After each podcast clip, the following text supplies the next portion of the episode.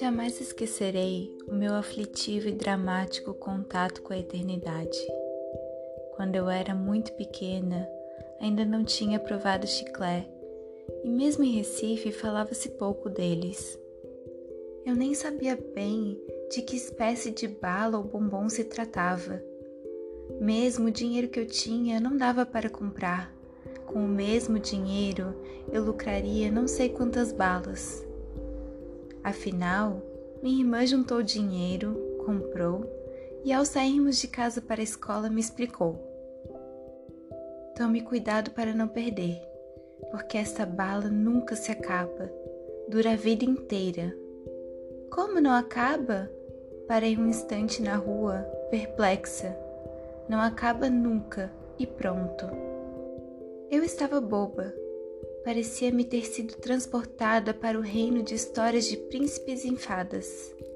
Peguei a pequena pastilha cor-de-rosa que representava o elixir do longo prazer. Examinei-a, quase não podia acreditar no milagre. Eu, que como outras crianças, às vezes tirava da boca uma bala ainda inteira para chupar depois, só para fazê-la durar mais. E eis-me com aquela coisa cor-de-rosa, de aparência tão inocente, tornando possível o mundo impossível, do qual eu já começara a me dar conta. Com delicadeza, terminei afinal pondo chiclé na boca. E agora, o que é que eu faço? Perguntei para não errar no ritual que certamente deveria haver.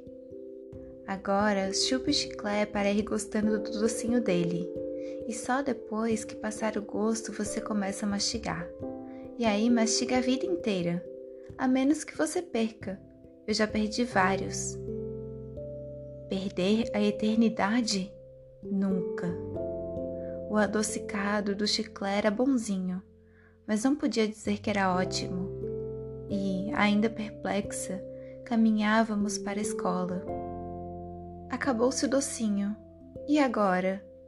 Agora mastigue para sempre.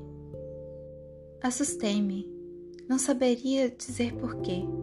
Comecei a mastigar e em breve tinha na boca aquele puxa-puxa cinzento de borracha que não tinha gosto de nada. Mastigava, mastigava, mas me sentia contrafeita. Na verdade, eu não estava gostando do gosto, e a vantagem de ser bala eterna me enchia de uma espécie de medo como se tem diante da ideia da eternidade ou do infinito. Eu não quis confessar que não estava à altura da eternidade, que só me dava era aflição. Enquanto isso, eu mastigava obedientemente, sem parar.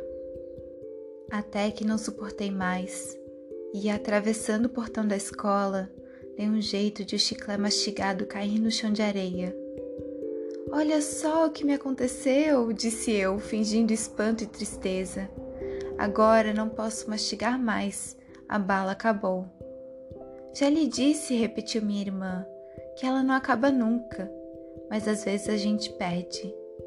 Até de noite a gente pode ir mastigando, mas para não engolir no sono, a gente prega o chiclete na cama. Não fique triste, um dia lhe dou outro, e esse você não perderá. Eu estava envergonhada diante da bondade da minha irmã, envergonhada da mentira que pregara, dizendo que o chiclé caíra da boca por acaso, mas aliviada, sem o peso da eternidade sobre mim. Medo da Eternidade, de Clarice Lispector